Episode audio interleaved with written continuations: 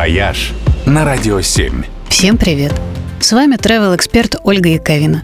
В японском языке есть такое понятие – 春一番 – первый весенний ветер.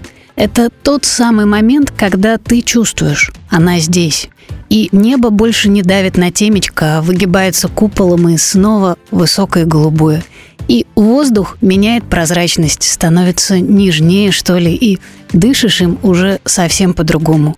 И ветер впервые не заставляет нахохливаться и отворачиваться, а наоборот, хочется подставлять ему щеки, как для поцелуев. И хотя впереди еще много холодных дней, ночей, снегов и заморозков, но ты уже знаешь, весна близко. Она уже здесь. Она в тебе. Будем оттаивать. Вот в Сочи, например, уже вовсю идет сезон. Нет пока не купания, цветения.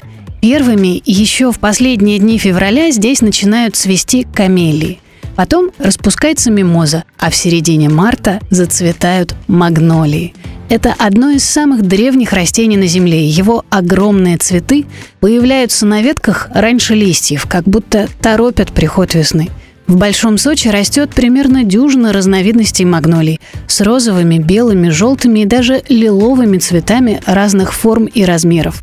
Самая высокая их концентрация в старинном дендрарии в районе Хосты и в парке южной культуры в Адлере.